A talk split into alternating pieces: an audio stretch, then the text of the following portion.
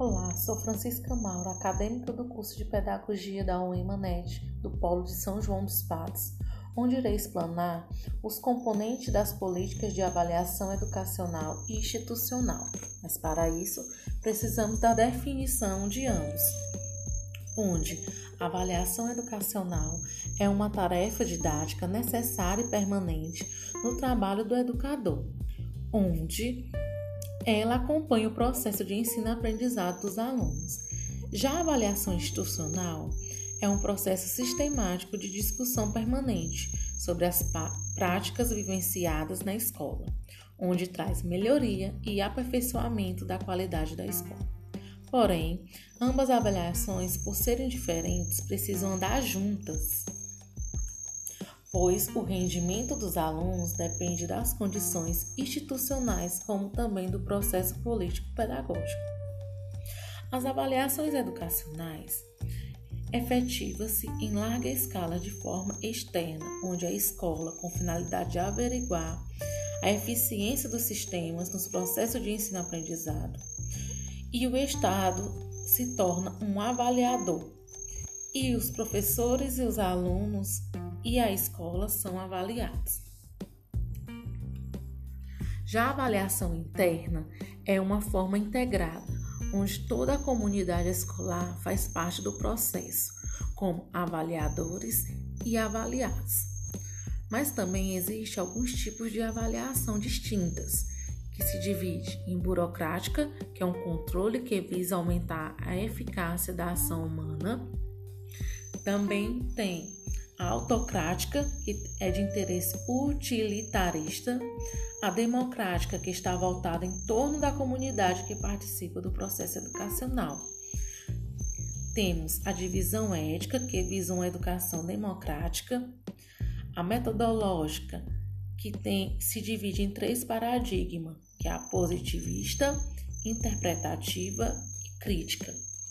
Também precisamos falar de algumas avaliações nacionais, a SAEB, SINAES, IDEB e a Provinha Brasil. Portanto, as avaliações educacionais e institucionais precisam seguir juntas para ocorrer mudanças nas escolas, quando for preciso, e haver um diagnóstico de aprendizado do educando como forma de verificação e acompanhamento do mesmo.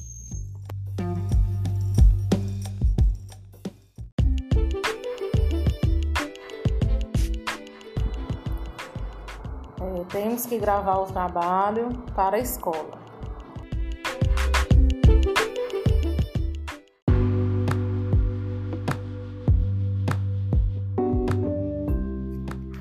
Olá, sou Dalvanete, acadêmica do curso de Pedagogia da UEMANET do Polo de São João dos Patos. E vamos explanar um pouco sobre os múltiplos sentidos e caminhos da avaliação educacional.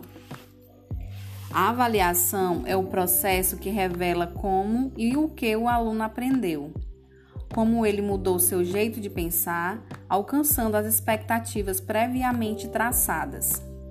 A avaliação educacional deve ter a função de subsidiar a tomada de decisões em relação à continuidade do trabalho pedagógico. Ela não deve priorizar apenas o resultado ou processo, mas deve como prática de investigação, interrogar a relação ensino-aprendizagem e buscar identificar os conhecimentos construídos e as dificuldades de uma forma dialógica. Avaliar a educação implica não apenas em descrever e mensurar a qualidade de ensino-aprendizagem, como também dos mecanismos de gestão e da formação de educadores.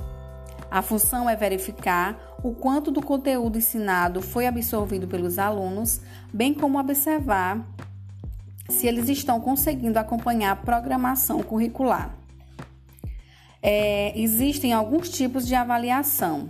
Elas são divididas em burocrática, quando usa o controle e a eficácia da ação humana, a avaliação autocrática, onde o seu interesse é utilitarista a avaliação democrática, ela tem seu enfoque e é voltada aos interesses da comunidade onde a mesma participa do processo educacional.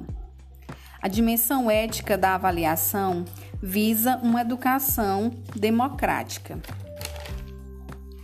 A dimensão metodológica, que se divide em três paradigmas: a positivista, que tem seu enfoque no empírico analítico, a interpretativa, que seu interesse é cognitivo em consenso, e por, e por último a crítica, onde o seu interesse é voltado ao cognitivo crítico em emancipação e libertação.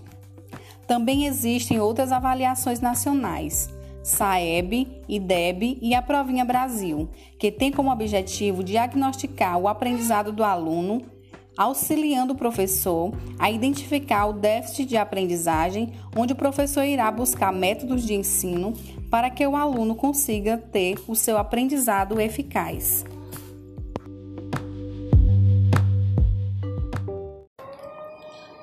Olá, bom dia. Eu me chamo Francisca Maura Santana. Sou acadêmica do curso de Pedagogia do Polo de São João dos Patos. Hoje irei abordar o tema Ciência nos avanços iniciais do ensino fundamental e fundamentos da história em sala de aula. A ciência sempre esteve presente nas vivências das pessoas, onde foi estabelecida nas séries iniciais do ensino fundamental. A forma de como ela foi inserida, de maneira tradicionalista, possibilitou questionários sobre a necessidade de um ensino mais preciso e evolutivo. O livro didático, como a ferramenta principal, fez com que os alunos decorassem os assuntos para ser avaliado através de avaliações impressas, onde levou o desinteresse de alguns alunos. Em 1960, um novo conceito de ciência ficou marcado como um avanço das atividades práticas e ganhou relevância, onde se tornou a aula expositiva fundamental na vida do educando. Ensinar ciência na educação infantil é uma questão que se leva à discussão e dúvida. O, des o despreparo dos professores em dominar os conteúdos é uma questão percebida em algumas escolas. Porém, com o uso da criatividade e domínio dos conteúdos, despertará o interesse e o aluno conseguirá assimilar o conteúdo de maneira eficaz. A criança faz parte do meio social, onde ela participa de inúmeras questões relativas ao meio ambiente. Ela poderá contribuir para a sua melhoria e preservação. A escola, por sua vez, tem o papel de formar cidadãos com a capacidade de analisar de forma crítica o meio em que ele está inserido, independentemente de qualquer área que seja científica ou tecnológica. A alfabetização científica tem a necessidade de ser explorada fora do âmbito escolar, pois o ensino permite que os educandos se interajam à nova cultura, onde poderão modificá-la através da prática, noções e saberes científicos, a buscar novas possibilidades de aprendizagem fora da escola. Outros aspectos relevantes sobre a ciência, sobre a ciência está inserida na grade curricular e ela ajuda a criança a pensar de maneira lógica, melhora a qualidade de vida, promove o desenvolvimento intelectual, ajuda as crianças em outras disciplinas como linguagem e matemática e também desperta o interesse nos conhecimentos científicos através da forma lúdica que ela for trabalhada. Sabemos que há limitações relativas no trabalho do discente com os conteúdos de ciência naturais. A perspectiva em construir alternativas para um estudo eficaz envolve três níveis: o individual, que é quando cada um se dispõe a modificar o trabalho que for preciso, o coletivo, onde as crianças interessadas nas mudanças unam-se aos trabalhos, e o institucional, quando as instituições respondem positivamente aos anseios de mudança.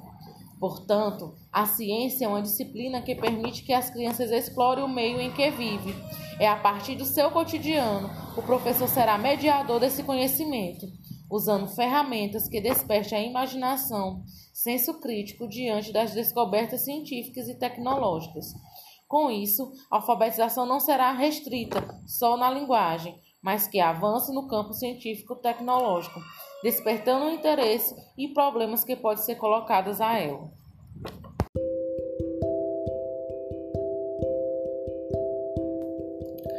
Olá, eu me chamo Francisca Maura Santana. Sou acadêmica do curso de Pedagogia do Polo de São João dos Patos. Hoje irei falar um pouco do tema Ciência nos anos iniciais do ensino fundamental, fundamento, história e sala de aula. A ciência sempre esteve presente nas vivências das pessoas, onde foi estabelecida nas séries iniciais do ensino fundamental. A forma de como foi inserida, de maneira tradicionalista, possibilitou questionários sobre a necessidade de um ensino mais preciso e evolutivo. O livro didático, como uma ferramenta principal, fez com que os alunos decorassem os assuntos para serem avaliados através de avaliações, onde levou o desinteresse dos alunos.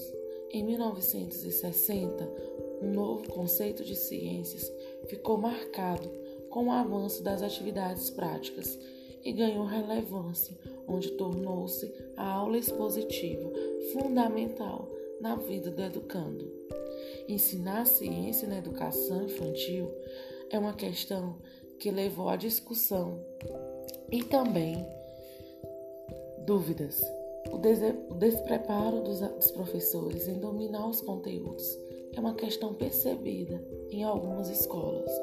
Porém, com o uso da criatividade e domínio dos conteúdos, é, despertará o interesse e o aluno conseguirá assimilar o conteúdo de maneira eficaz. A criança faz parte do meio social, onde ela participará de inúmeras questões relativas ao meio ambiente, onde ela poderá contribuir para sua melhoria e preservação. A escola, por sua vez, tem o papel de formar cidadãos com capacidade de analisar de forma crítica o meio em que está inserido, independentemente de qualquer área, seja científica ou tecnológica. A alfabetização científica tem a necessidade de ser explorada fora do âmbito escolar, pois o ensino permite que os educandos se interajam à nova cultura, onde poderão modificá-la através da prática, noção de saberes científicos e a buscar novas possibilidades de aprendizado fora da escola. Outros aspectos relevantes sobre a ciência está inserida na grade curricular e ela ajuda a criança a pensar de maneira lógica, melhora a qualidade de vida, promove o desenvolvimento intelectual, ajuda a criança em outra disciplina como linguagem e matemática e também desperta o interesse nos conhecimentos científicos através da forma lógica que ela for trabalhada. Sabemos que há limitações relativas no trabalho do docente com os conteúdos de ciência natural. A perspectiva em construir alternativas para um estudo eficaz envolve três níveis, que são eles: individual, que é quando cada um se dispõe em modificar seu trabalho se for preciso, o coletivo, quando as pessoas interessadas nas mudanças unam-se aos trabalhos, e o institucional, quando as instituições respondem positivamente aos anseios de mudança. Portanto, a ciência é uma disciplina que permite que as crianças explorem o meio em que vivem a partir do seu cotidiano. O professor, ele será mediador desse conhecimento, usando ferramentas que despertem a imaginação, o senso crítico e tecnologias e com isso, a alfabetização não será restrita só na linguagem, mas que ela avance no campo científico e tecnológico, despertando o interesse de problemas que podem ser colocados a ela.